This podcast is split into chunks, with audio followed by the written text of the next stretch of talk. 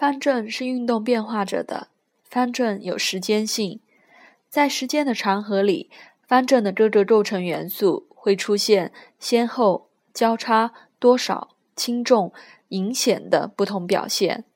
比如半夏泻心汤阵的呕、痞、利、房四症，不一定是同时同程度出现，而有的以痞为主，有的则以呕吐。嗳气为主，有的有腹泻倾向，但现在大便可以正常；有的容易失眠。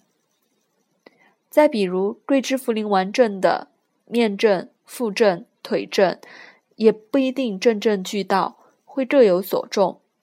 可能以前有腹症，如曾经患有阑尾炎、盆腔炎等，而现在仅仅是面症。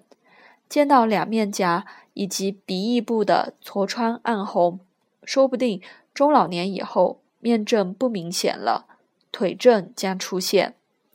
比如下肢出现静脉曲张，出现冻疮溃疡。所以说，在方症时的识别时，有的需要运用问诊，了解其既往史以及家族史，对其方症做出回顾和预测。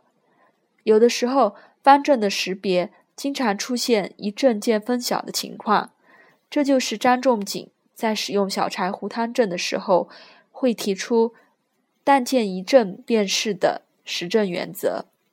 这也是张景岳所说的“独处藏间”的实证经验。